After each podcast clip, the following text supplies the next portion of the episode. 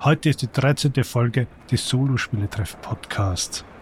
Herzlichen Glückwunsch, du bist jetzt Bürgermeister.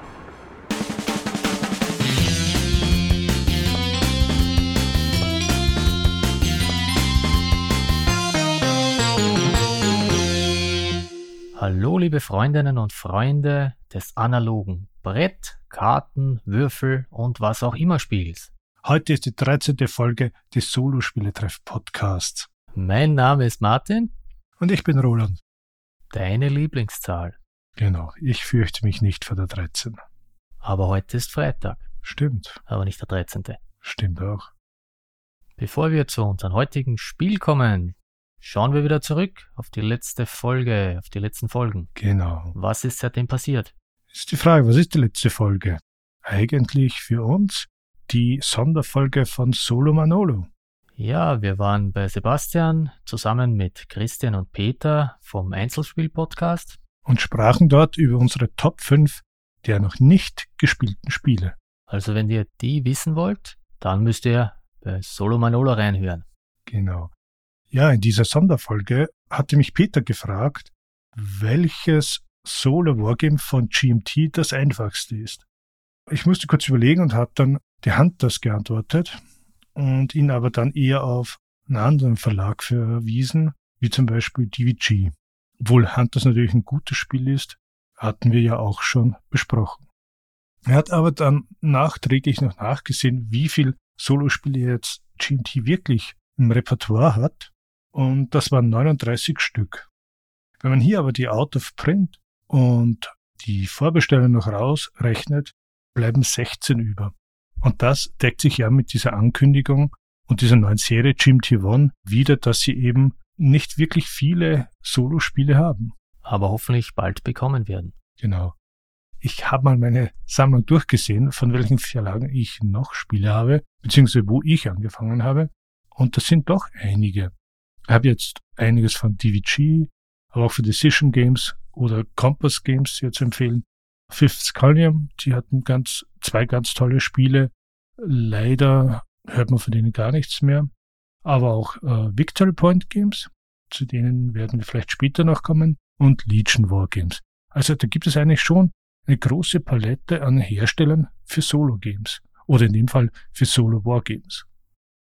Zurück zu dieser Solo-Manolo-Folge, nur kurz erwähnt, es hat natürlich sehr viel Spaß gemacht. Auf jeden Fall. Es war mir oder uns eine Ehre, dass wir hier eingeladen wurden. Bin noch immer fasziniert vom menschlichen Maschinengewehr, also Sebastian. Ich probiere selbst immer etwas schneller zu reden. ich sagte auch, ich probiere. Ich sagte nicht, dass es mir gelingt. Ja, war eine super Erfahrung und ich freue mich schon auf das nächste Wiedersehen. Oder Wiederhören, besser gesagt. Ja, wir haben ihn ja so fertig gemacht, dass er dann am Schluss eine etwas traurige Ankündigung gemacht hat, aber hört selber rein. Der Link in den Show Notes. Apropos Christian und Peter vom Einzelspiel Podcast, die haben auch wieder eine neue Folge rausgebracht und in der haben sie gefragt, wie sieht für dich die ideale Situation fürs Solospielen aus? Und wie schaut die bei dir aus, Roland? Ja, alleine, ruhig, unten der Tisch ist aufgeräumt, themenbezogene Musik und man hat viel Zeit. So sollte es sein. Ich habe Ihnen diesmal auch endlich geschrieben, habt nicht vergessen. Und meine Antwort war auch alleine. Nein, im Ernst, ich habe Ihnen geschrieben, also alleine habe ich auch geschrieben, aber bei mir ist es so, dass ich äh, Solo eigentlich am liebsten ganz alleine im Wohnzimmer spiele, am Esstisch und wenn ich viel Zeit habe. Nein, war auch wieder eine interessante Folge. Hört rein beim Einzelspiel-Podcast. Definitiv. Ich springe jetzt wieder hin und her, denn äh, meine Nummer 5 beim den äh, Top 5 noch nicht gespielten Spiele war, ich verrate das jetzt ganz einfach, Australien vom Schwerkraftverlag. Und da komme ich gleich zu, was gibt es Neues? Denn der Schwerkraftverlag hat äh, mehrere Spiele beziehungsweise auch Erweiterungen angekündigt, die sie in nächster Zeit herausbringen wollen. Und da sind auch die beiden Erweiterungen Die Rache der großen Alten und Tasmanien für Australien angekündigt worden. Also Schwerkraft bringt das auch auf Deutsch heraus. Genau. Und der englische Kickstart ist ja jetzt vor einigen Tagen sehr erfolgreich beendet worden. Ja, ich habe ja am Anfang kurz überlegt. Nein, ich habe eigentlich gar nicht überlegt. Ich habe gehofft, dass es auch auf Deutsch kommt. Und so ist es auch. Und da werde ich mir dann die Komplettkollektion holen. Ein anderes Spiel möchte ich noch kurz erwähnen. Da soll angeblich der Kickstarter erst im Juli kommen. Aber ich fand das Thema so interessant, habe mir gedacht, das muss ich erwähnen. Wild Serengeti. Laut Boardgame Geek, Film Wild Animals to produce your own inspiring wildlife documentary. Ich fotografiere selber gern wilde Tiere und bin wirklich sehr gespannt auf das Spiel. Aber dazu dann mehr, wenn der Kickstarter im Juli startet. Was hast du seit der letzten Folge gemacht? Gelesen, gespielt, geschaut, gehört, was auch immer. Gelesen habe ich The Tank Book von und mit dem Tank Museum aus Bovington in England. Das Tank Museum ist ja eines der größten Museen für Panzer und Kriegsgeschichte auf der Welt. Steht bei mir auf dem Reiseplan schon seit Jahren. Jetzt ist mir die Pandemie dazwischen gekommen. Aber ein sehr interessantes Buch. Nochmals danke dafür. Es war ein Geburtstagsgeschenk an Thomas. An Thomas? Danke, Thomas. Martin, kennst du das Tank Museum? Ne, du hast mir da mal einige Bilder und Videos gezeigt. Wenn ich mich richtig erinnere, kann man da auch selbst mit einem Panzer fahren. War das das oder ist das komplett falsch? Also fahren, mitfahren. Da gibt's dieses äh, Tankfest, zweimal im Jahr wo die dort auf, ja, ich sag mal im Kreis fahren und man zusehen kann. Äh, bekannt vielleicht, das müsstest du wissen, ist dort der Tiger 131, der im Film Fury mitgespielt hat. Ja, den Film habe ich nie geschaut. Ich glaube, der ist auch gar nicht so gut. Aber warum hast du noch keinen Panzer im Vorgarten stehen? Äh, mir fällt jetzt keine gute Erklärung ein. War noch keiner auf Ebay, oder? Ich glaube, das sind wir hier äh, in Kontinentaleuropa leider nicht so gesegnet wie in anderen Ländern. Ja, da musst du einen äh, selber bauen. Ist ja nicht dasselbe. Okay. Wobei Fury ja nicht so schlecht an sich ist. Also eben, der Tiger ist der letzte, der, den es noch gibt und der auch noch fahrbereit ist. Und auch die Shermans waren eigentlich ziemlich originalgetreu und auch die Taktiken waren nicht sehr schlecht dargestellt. Aber den Film hast du nicht in letzter Zeit geschaut? Nein, diesen Film nicht. Und was hast du geschaut? Eigentlich zwei Filme. Der eine war Colombiana, ein, ein Actionfilm, eigentlich ganz nett gemacht, ziemlich schnell. Kann man so als Popcorn-Kino durchgehen lassen. Und der andere war ein Klassiker. Ich glaube, den Film habe ich jetzt schon 78 Mal gesehen. Red Heat. Mit unserem lieben Arnie. Ach ja, stimmt, der ist auch dabei. Und Larry Fishburne. John Belushi. Genau. Ich habe das von Fishburne eigentlich interessanter gefunden, dass er sich in diesen alten Filmen noch als Larry bezeichnet hat und später dann auf Lawrence umgestiegen ist. Weißt du auch, warum er das gemacht hat? Du bist doch unser Cineast, nein? Was sagst du als Cineast zu diesen Filmen? Ja, wie du sagst, eher Popcorn-Kino. Nicht so ganz meins. Aber wenn du sagst Cineast, ich hab mir, meine, ich höre viele Podcasts, aber hier möchte ich kurz erwähnen, die drei Amigos, die Folge über Hitchcock habe ich mir angehört. Die war sehr interessant. Ich habe ja Hitchcock eigentlich erst vor so 20 Jahren für mich entdeckt. Denn, und da sprechen sie auch kurz in der Folge an, ich, ich dachte früher auch immer, das ist der Horrorfilmregisseur. Ich mag keine Horrorfilme, deshalb habe ich ihn immer gemieden. Ich kannte nur den Namen von den drei Fragezeichen. Interessant, da du die drei Amigos äh, nennst. Wirklich empfehlenswerter Podcast. Du hattest mir einen Beitrag eines anderen Podcasts gezeigt. Äh, da ging es um die Schön und das Biest. Ah, den äh, TV-Serienstars Podcast. Ja, auch sehr empfehlenswert. Genau. Schön und das Biest. Das war ja mit äh, Linda Hamilton und Ron Perlman. Hast du die Serie geschaut damals? Was ich mir erinnern kann, hatte ich sie in der Jugend gesehen. Aber ich hatte keinen Bezug zu Ron Perlman. Obwohl ich finde, er ist ein grandioser Schauspieler in einen meiner anderen Lieblingsfilme. Lass mich raten, so ein kleines Teufelchen? Das größer wird und sich die Hörner abflext. Hellboy. Herr zu Hellboy soll auch wieder ein Kickstarter eigentlich nächste Woche Dienstag erscheinen. Das heißt, wenn ihr die Folge hört, dann ist letzten Dienstag der Kickstarter gestartet. Hellboy the Dice Game von Mantic Games. Außerdem noch ein paar Erweiterungen für das Hauptspiel. Das hatten wir damals auch probiert bei das Spiel 2019. Ja, ich kann mich erinnern. Wurde wirklich hervorragend erklärt und vorgetragen. Im Spiel selbst hat mir dann leider etwas gefehlt. Ich kann es nicht genau sagen, was. Ich glaube, du warst mehr begeistert davon. Ja, es war recht amüsant. Äh, man konnte auch glauben, Hellboy persönlich hat es uns präsentiert, von der Stimme zumindest. Aber ja, wie du sagst, irgendwas ja, hat, hat gefehlt, sonst hätte ich mir das sicher schon gekauft. Müssen wir mal schauen, ob vielleicht äh, die Add-ons hier etwas im Gameplay geändert hat. Ja. Gut, weiter im Text, mein lieber Freund. Wir sind bei digitale Spiele. Ja, da möchte ich ein Spiel erwähnen, das hast du dann auch gespielt, nachdem ich dir erzählt habe, dass ich es mir vor ein paar Wochen auf Good Old Games geholt habe. Mad Games Tycoon. Ja, die Grafik ist jetzt nicht so berauschend, aber es macht eigentlich echt viel Spaß. Ich habe ja auch den Fehler gemacht zum Beispiel, neben vielen anderen, dass ich, sobald die Option, dass man seine Spiele, die man hier programmiert, selbst herausbringen kann, dass ich das gleich genutzt habe. Ne? Vorher muss man einen Publisher suchen, der für einen das Spiel herausbringt. Man bekommt da einen bestimmten Betrag pro verkauftes Spiel. Da habe ich mir natürlich gedacht, warum nicht selbst rausbringen? Kriege ich ja mehr Kohle. Dazu brauchte ich aber ein größeres Gebäude. Ich dachte, da, das wird da extra dazugebaut. War nicht so. Meine ganze Bude war dann weg. Inklusive Inventar? Ja, inklusive Inventar. Ich habe dann wieder alles neu gebaut.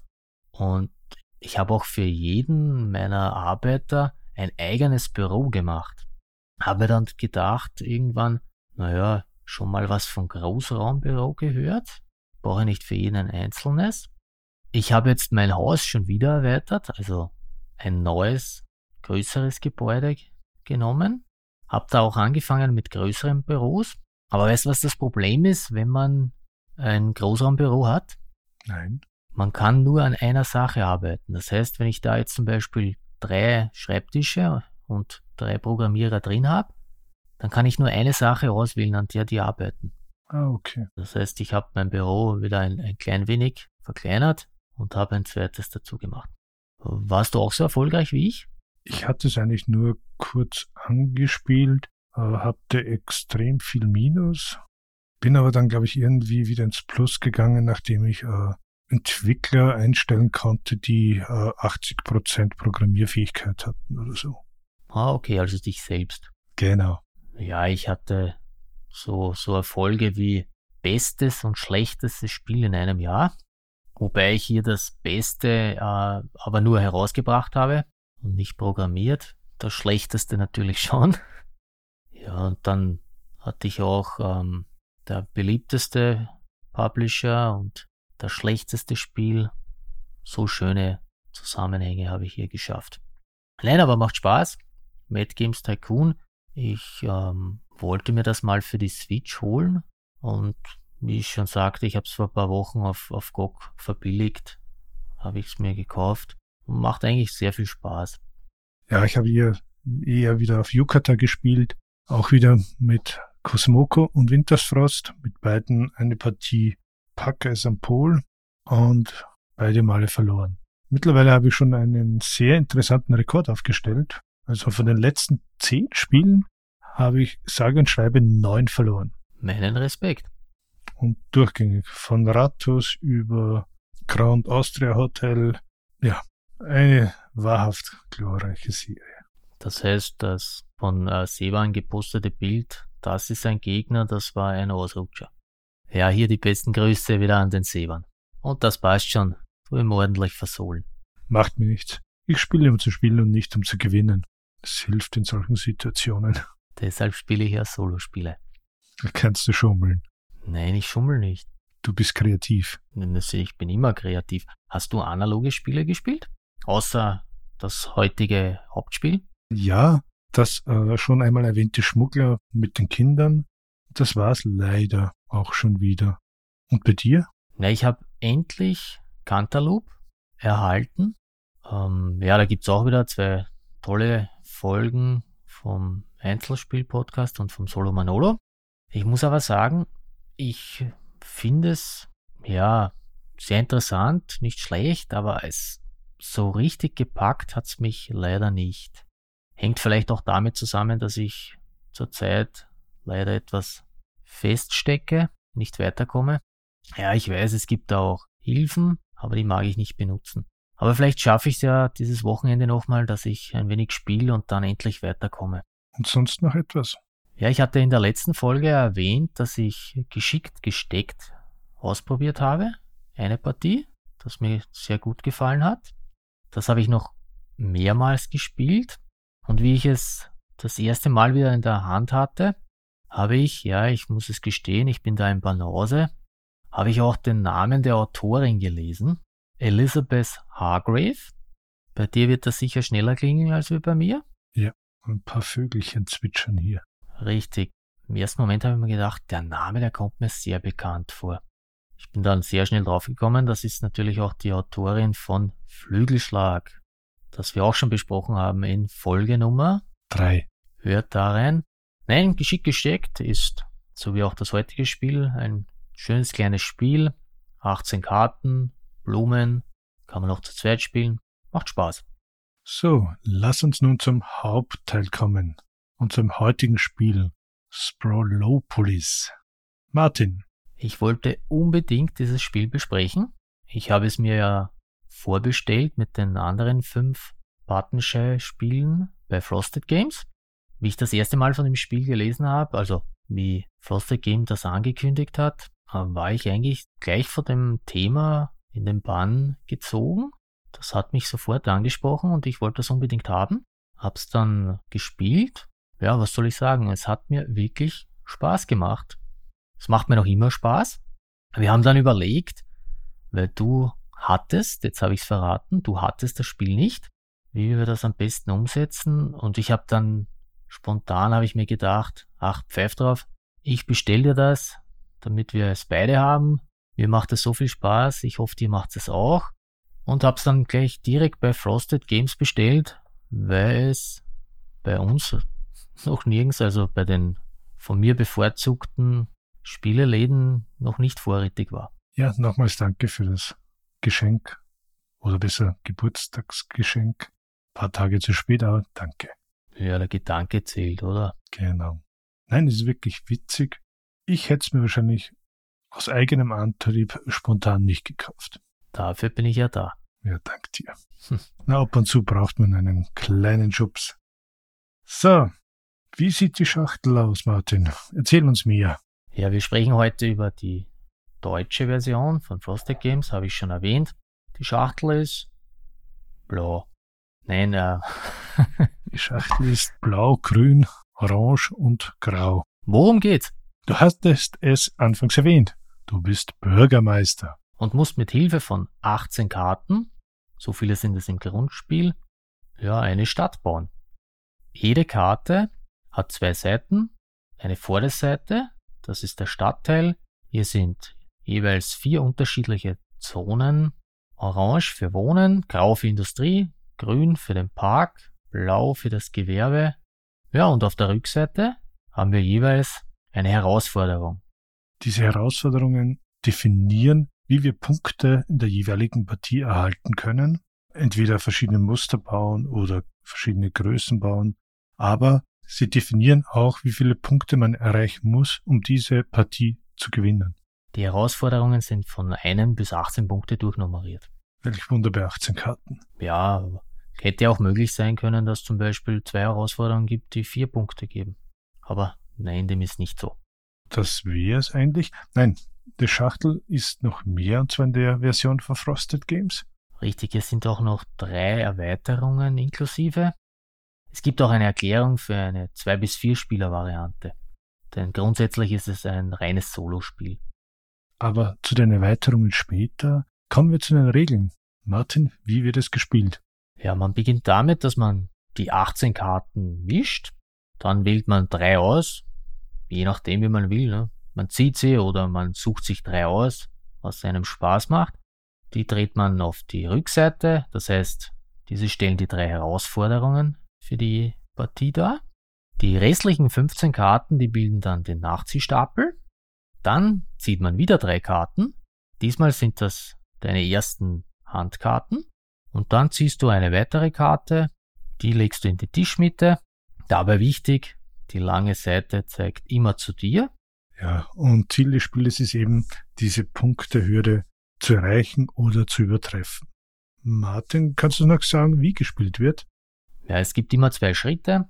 Das Bauen, das heißt, äh, man nimmt eine seiner drei Handkarten und platziert sie gemäß den Bauregeln auf dem Tisch und danach muss man wieder eine Karte vom Nachziehstapel nehmen. Wenn der leer ist, kann man natürlich keine Karten mehr ziehen. Aber wie schauen die Bauregeln jetzt aus? Wie ich vorher schon erwähnte, bei der ersten Karte, die lange Kante, die muss immer zu dir zeigen. Mindestens eine Kante einer Zone muss an eine Kante einer bereits ausliegenden Karte grenzen. Wenn sich nur die Ecken berühren, reicht das nicht. Mit seiner Karte kann man eine oder mehrere Zonen von bereits liegenden Karten überbauen. Das heißt, du kannst auch eine Karte komplett überbauen. Und es ist auch egal, mit welcher Zone die vorhandene Zone überbaut wird. Das heißt, wenn da eine blaue Zone ist, dann kann ich da auch eine grüne drüberlegen. Das ist komplett egal. Beziehungsweise ist auch später wichtig. Ist später für die Punkte wichtig, ja. Die Karte darf aber immer nur oben drauf gelegt werden. Das heißt, nie drunter schieben. In drei der Zonen gibt es auch Straßenabschnitte. Diese müssen aber nicht fortgesetzt werden. Das heißt, wenn da irgendwo eine Straße endet, kann ich die Karte trotzdem hinlegen, brauche nicht die Straße weiterführen. Weil das mit den Straßen eben wichtig ist, sie müssen eben nicht verlaufen sein, aber wenn sie irgendwo abgeschnitten äh, sind oder anstoßen, dann wird das als jeweils eine eigene Straße gerechnet, was für bestimmte Herausforderungen wichtig ist, aber auch für die Endabrechnung, denn jede Straße zählt als ein Minuspunkt. Und eine Straße ist eben ein verlaufender Abschnitt. Ja, da kann man sehr schnell viele Minuspunkte erhalten. Ja, und es dürfen auch Lücken entstehen. Das ist kein Problem, solange die vorher erwähnten Regeln eingehalten werden. Ja, das Spiel ist aus, sobald man alle Karten verbaut hat. Alle Karten sind ausgelegt. Dann haben wir noch den Punkt die Wertung. Du hast da eh schon was erwähnt.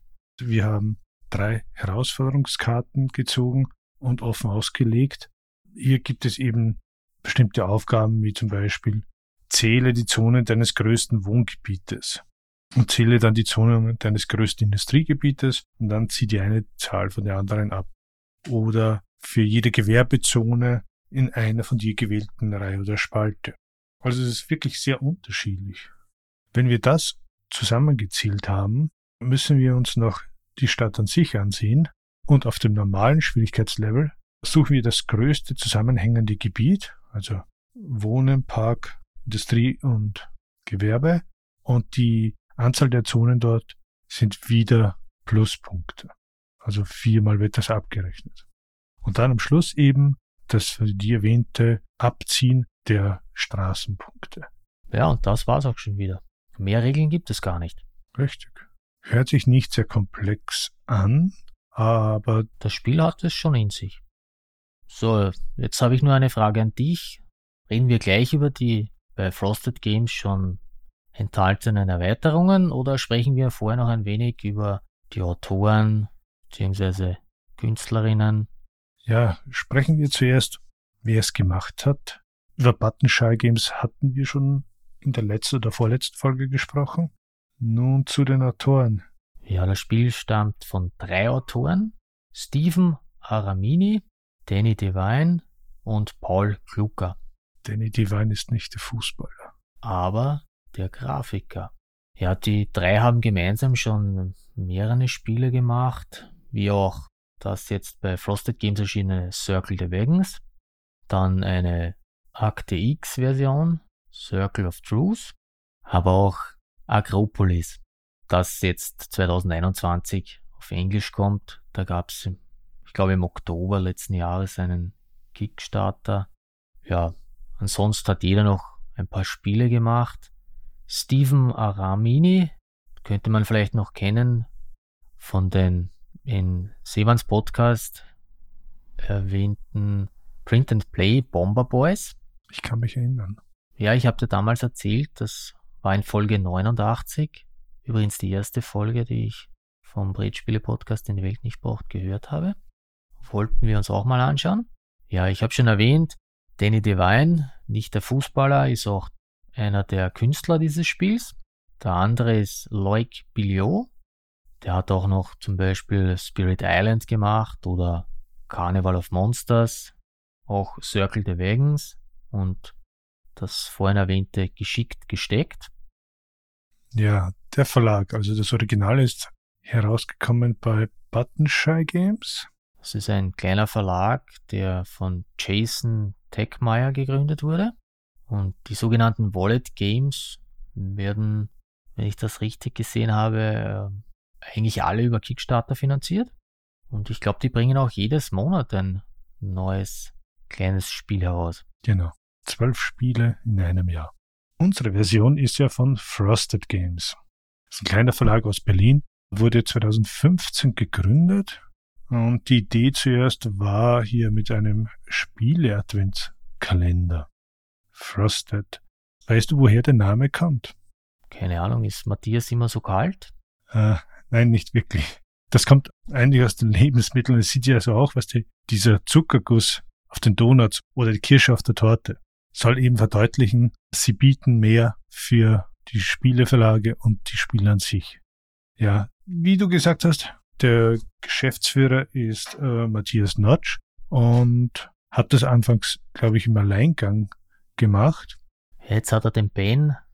Die beiden machen auch einen eigenen Podcast, wo sie immer hinter die Kulissen blicken lassen.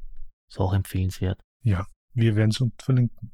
Was mir in Frosted Games gefällt, ist, sie haben jetzt wirklich einen sehr starken Fokus auf doch etwas anspruchsvollere Spiele, glaube ich. Und hier auf Solo- oder Zweispielerspiele. Du hast doch Nemo's War, glaube ich, von ihnen. Ja, habe ich auch. Und ich habe gesehen, äh, sie hatten ja auch Dawn of the Sets äh, von Victory Point Games, also das zweite von Victory Point Games, auch im Programm. Ja, gibt's auch bei ihnen. Nein, ein, ein wirklich toller Verlag. Ja. Sehr empfehlenswerte Spiele. Ich hoffe, dass sie noch mehr Victory Point Games übernehmen werden. Da werde ich sicher keines mehr auf Englisch kaufen, sondern da würde ich abwarten, was da noch kommt.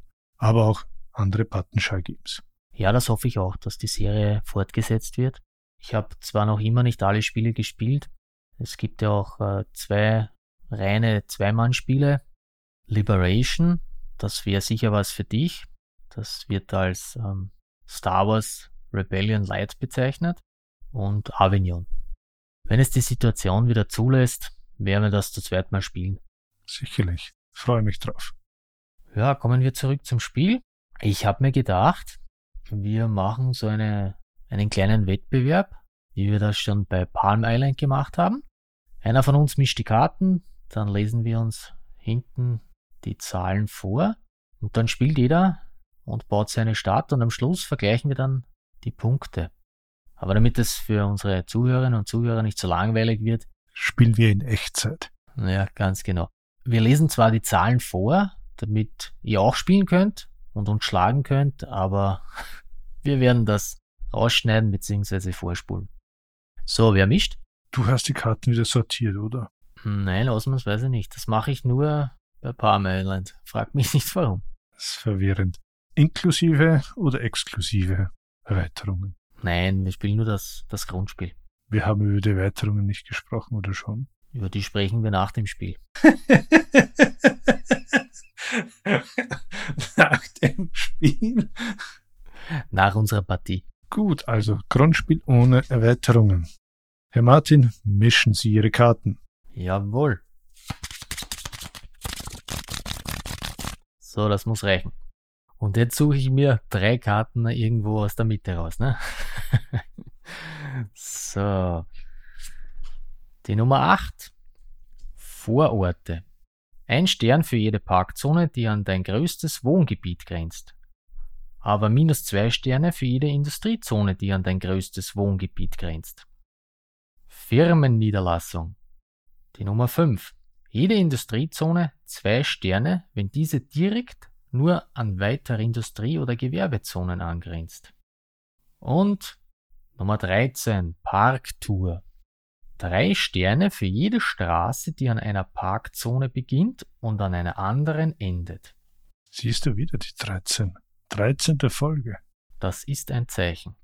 So, ich habe die Karten jetzt umgedreht und lese dir die Zahlen vor. Bist du bereit? Allzeit bereit. Die 3. Verkehrt hingelegt, ja, mit den Zonen nach oben. Genau, richtig, mit der Zone nach oben. Das ist die letzte Karte. Die 9. Die 11. Die 14. Die 18. Die 17. Die 15. Die 2. Die 16. Die 10. Die 1 die 4, die 12, die 6 und die 7. Jetzt mischen. Jetzt mischt nichts mehr. So, sollen die, so sind die Karten. Dann hast du deine drei Handkarten, das wäre dann halt die 7, die 6 und die 12. Mhm. Und dann legst du deine erste Karte aus. Das wäre dann die 4. Jawohl, Sir. Und dann wird gespielt. Ich setze mich jetzt ein wenig rüber, dass ich spielen kann.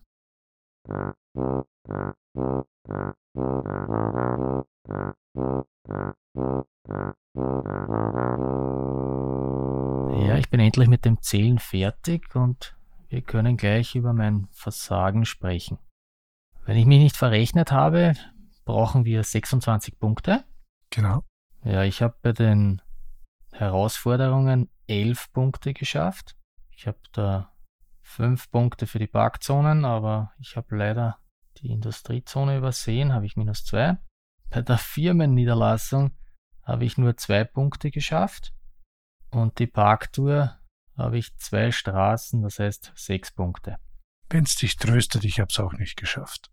Ich habe hier also 11 Punkte, habe dann für meine Gebiete insgesamt 15 Punkte, 8 Punkte für das Wohngebiet, jeweils 3 Punkte für das Gewerbegebiet und für die Parks und nur einen Punkt für die Industriezone. Ja, und dann habe ich 12 Straßen, das heißt 12 Minuspunkte. Komme ich auf sage und schreibe 14 Punkte. Oh, ich sehe gerade, ich habe da noch eine zweite Industriezone, das heißt, ich habe nochmal zwei Minuspunkte. Boah, ich, da komme ich nur auf 12 Punkte, noch schlimmer. Dir sind diese Herausforderungen anscheinend nicht gelegen. Ja, ich glaube am besten, ich äh, veröffentliche das Bild doch nicht. Komme ich wahrscheinlich sogar auf Minuspunkte dann, wenn ich noch dreimal zähle. Na gut. Wenn ich mich nicht verzählt habe, habe ich 23 Punkte. Die hatte ich vorwiegend durch die Parktour erreicht. Da konnte ich äh, 21 Punkte kassieren. Okay, das ist ja fast so gut wie meine 6. Dafür Firmenniederlassung 0 und bei den Vororten waren es 7. Ah, okay. Allerdings minus zwei Punkte durch eine blöd platzierte Fabrik. Ja, ich habe das auch komplett übersehen. Ich glaube, man sollte aber auch gar nicht versuchen, immer alle drei Herausforderungen unbedingt zu schaffen. Ich denke, wenn es nicht möglich ist, dass sich zum Beispiel zwei ausschließen oder so, dann sollte man es auch nicht unbedingt machen. Möglich. Schaust du immer, dass du alle drei schaffst, oder? Nein, in dem Fall jetzt habe ich mich wirklich auf die, die Vororte und die Parktour konzentriert und das mit den Firmenniederlassungen hatte ich komplett ausgeklammert. Ja, und dir fehlen trotzdem noch drei Punkte. Aber egal. Genau, liebe Zuhörer. Wer das Spiel hat, nachspielen und uns eure Punkte nennen. Wir haben die Herausforderungen genannt. Wir haben auch genannt die Kartenreihenfolge.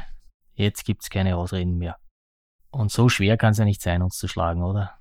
Wir sind gespannt. Genau, wir sind auf eure Nachrichten gespannt. Reden wir noch kurz über die drei Erweiterungen, die bei der deutschen Version schon dabei sind. Die erste Erweiterung Sensationelle Sehenswürdigkeiten besteht aus einer Karte. Auf beiden Seiten sind jeweils zwei Sehenswürdigkeiten abgebildet. Es gibt da von jeder Zone eine. Hier wird einfach vor der ersten Karte diese Karte ausgelegt. Dann müssen mit der ersten Karte dann zwei Zonen überbaut werden. Das heißt, dass nur eine Sehenswürdigkeit überbleibt. Und am Schluss bei der Wertung bringt jede Zone direkt an der Sehenswürdigkeit mit dem gleichen Typ einen Punkt. Das heißt, man kann hier maximal vier Punkte erreichen. Bei dieser Erweiterung gibt es keine Minuspunkte, es gibt nur Pluspunkte. Die nächste Erweiterung ist blöde Baustellen. Das sind äh, vier extra Karten. Auf der einen Seite sind auch wieder Stadtteile mit den vier verschiedenen Zonen und dabei ist auf einer immer eine Baustelle. Das ist auf der Vorderseite und auf der Rückseite ist eine zusätzliche Herausforderung, die man auch ablegt zu den normalen drei Herausforderungen. Und auf diesen steht dann sogenannte Auftragsdetails, wo man diese Baustelle ablegen muss und äh, die Strafe, was passiert oder wie viele Punkte man wahrscheinlich abziehen äh, muss, wenn man diese Baustellen nicht überbaut. Man kann bei dieser Variante nur Minuspunkte bekommen. Da gibt es keine Pluspunkte. Ja, und dann noch die dritte Erweiterung. Das ist der grausame Godzilla. Das ist eine Karte. Hier mischt man einfach nach dem Aufbau diese Karte in den Nachziehstapel hinein und sobald die Karte auftaucht, das heißt nachdem sie ganz oben am Nachziehstapel liegt, muss man sofort die gerade gebaute Karte mit der Godzilla-Karte überbauen. Nicht daneben, nicht teilweise, sondern komplett über die gerade gebaute Karte. Man darf sich aber aussuchen, ob der Godzilla links oben oder rechts unten ist. Ja, und von dieser Karte darf man dann aber nur drei Zonen überbauen. Also Godzilla selber darf man nicht überbauen. Die blaue Zone, wo er draufsteht. Und bei der Wertung am Schluss gibt es dann für jede blaue Gewerbezone, die in derselben Zeile oder Spalte wie Godzilla sind, zwei Minuspunkte. Godzillas Feld zählt dabei aber nicht. Wenn man keine Gewerbezonen in derselben Zeile oder Spalte hat, gibt es drei Pluspunkte. Hier kann man also Plus- oder Minuspunkte erhalten. Auf Englisch gibt es bereits fünf Erweiterungen. Da gibt es dann noch die Interstate und Beaches. Das sind wieder zwei Erweiterungen mit jeweils vier Karten. Ja, bei den Regeln, du hast es eh schon erwähnt, laut den offiziellen Regeln kann man das Spiel auch einfacher bzw. schwieriger machen. Einfacher, indem es keine Minuspunkte für Straßen gibt. Schwieriger, man wertet nur das größte Gebiet und nicht alle vier. Und sonst würde ich sagen, zum Beispiel, indem man nicht drei Herausforderungskarten nimmt, sondern nur eine oder zwei. So kann man es sicher auch variieren. Bevor wir jetzt wirklich zum Fazit kommen, noch eine Sache, die mir aufgefallen ist, was Wissenswertes, weil das kommt bei den Herausforderungen vor. Der Stadtrand ist immer außen von der Stadt. Das heißt, die Lücken, die in der Mitte entstehen, das sind äh, nur offene Kanten. Genau. Für mich war, waren die Farben anfangs etwas verwirrend. Ich hatte früher viel äh, SimCity gespielt und da war blau wie hier Gewerbe, aber grün war die Wohngebäude und gelb-orange waren die, die Industriezonen. Aber man kommt hier wirklich bald rein und mein Fazit, ja, es ist ein nettes kleines Legespiel. Ich werde es sicher wieder spielen. Äh, es braucht nicht viel Platz. Es ist dennoch interessant. Durch diese Mischung aus drei Herausforderungen schaut auch die Stadt jedes Mal anders aus. Einmal ist sie klein und kompakt, ein anderes Mal sehr in die Breite oder in die Länge gezogen.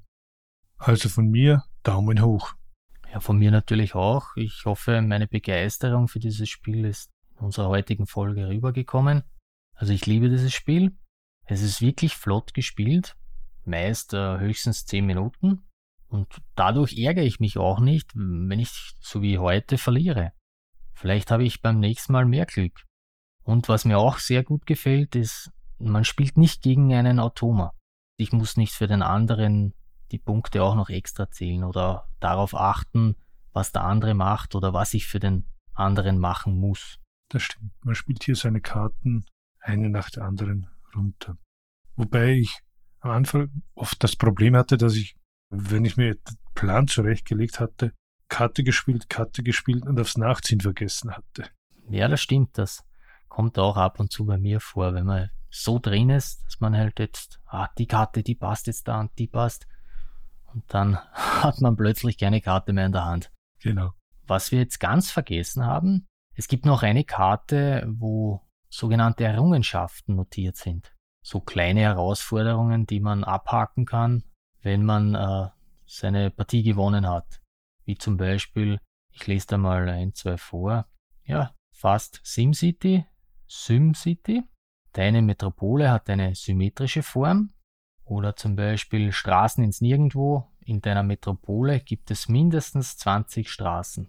Diese Herausforderung hast du schon abgehakt? Nein, ich, muss gestehen, ich habe da gar nichts abgehakt. Ich mag meine Karte nicht anschmieren. muss ich mal kopieren und, und in die Spielebox reinlegen. Ich habe die Entwicklungsland schon mal geschafft. Was man aber hier bei den Errungenschaften noch beachten muss, ist, sie zählen nur, wenn man das Spiel auch gewonnen hat. Nachdem wir beide von dem Spiel so begeistert sind, kennst du auch Alternativen, die man spielen könnte? Also zu den anderen Buttonshy Games wirst du noch etwas sagen. Mir ist eingefallen vom Thema her City Skylines, ausgebracht durch Paradox und Kosmos Verlag. Ist auch so ein ähnliches Legespiel. Obsthain wäre auch noch so ein Spiel. Und ja, im weitesten Sinne Uwe Rosenberg Spiele. So wie Fest für Odin, wo du auch puzzeln musst. Was würdest du für Alternativen vorschlagen? Ja, du hast schon gesagt, Buttonshy. Hier wäre Circle of Wagons zu erwähnen. Das gibt's auch von Frosted Games auf Deutsch, das eigentlich erst durch die Erweiterung Einsamer Cowboy solo spielbar ist. Ist auch genauso ein Legespiel, nur dass man halt die Karten in einem Kreis auslegt und dann wählt man selbst, welche Karte man nimmt, beziehungsweise der Gegner kann eine Karte auswählen. Es gibt ja neben den Gebieten auch noch verschiedene Objekte, ja, auch hier wird gebaut. Diesmal sind es Landschaften, aber die Karten werden gedreht. Hier zeigt die kurze Kante zu einem. Auch hier gibt es Aufgaben, aber man spielt gegen einen Automa. Dann hätte ich noch, wie am Anfang schon erwähnt, Agropolis. Ist ja im Grunde würde ich sagen dasselbe, nur mit dem Pharma-Thema. Der Kickstarter war letzten Oktober von Buttonshy und dann noch Combopolis das die beiden Spiele kombiniert, Sprolopolis und Agropolis. Und dann habe ich gefunden Microcity. Das ist auch so ein kleines Spiel, wo man seine eigene Stadt baut. Aber es gibt neben den Karten auch Würfel und so kleine Holzhäuser bzw. Marker. Die zweite Edition wurde schon äh, letztes Jahr über Kickstarter finanziert von Destroy Games. Weiß nicht, ob du das kennst. Das ist eine polnische Firma ja, amüsant. Ich habe da gesehen, das wird von TGG Games herausgebracht. Vielleicht klingelt es da bei dir, wenn du an die letzte Folge zurückdenkst. Ja, das ist die von mir erwähnte Deluxe-Edition, die man vorbestellen kann. Ja, von SOS Titanic. Da schließt sich der Kreis wieder. Die Welt ist ein Dorf. Ja. Ja, und während ich hier im Schnitt sitze, kommt wirklich zufällig die Nachricht herein, dass jetzt auch die deutsche Version von Microcity in der Spieleschmiede unterstützt werden kann. Wir verlinken natürlich auch das. So, ich denke, das war's für heute. Wie gesagt, nettes kleines Spiel. Schaut vorbei bei Frosted Games. Die haben hier wirklich interessante Solo-Spiele dabei. Auch Matthias und Ben sind ganz umgängliche Typen und äh, antworten auch auf Twitter. Oder im Discord. Oder im Discord, genau. Daumen hoch und ich hoffe, sie bringen noch viele andere und interessante Spiele heraus. Ja, und ich würde sagen, Sprolopolis ist nicht nur ein nettes Spiel, es ist ein wirklich tolles Spiel. Schreibt uns eure Meinungen zu Sprolopolis oder zu Martin auf podcast.solospieletreff.at oder auf Twitter at solospieletreff oder auf BoardgameGeek. Auch hier unter Podcast Solospieletreff. Ja, ansonsten wünsche ich euch noch einen schönen Tag. Es hat wieder Spaß gemacht, dieses Spiel zu spielen, gegen Roland zu verlieren, ganz zu verlieren. es vermisst mir trotzdem nicht die Laune und auch nicht den Spaß an diesem Spiel. Das war's für heute. Ich wünsche euch noch einen wunderschönen Tag, Mittag oder Abend. Oder gute Nacht. Bis zum nächsten Mal. Wünschen euch Martin und Roland. Servus. Goodbye.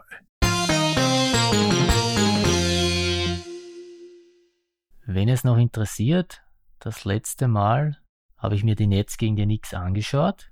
Die Nets haben gewonnen. Juhu. Und ist dir klar, dass wir das letzte Mal nach der Aufnahme noch vier Stunden telefoniert haben?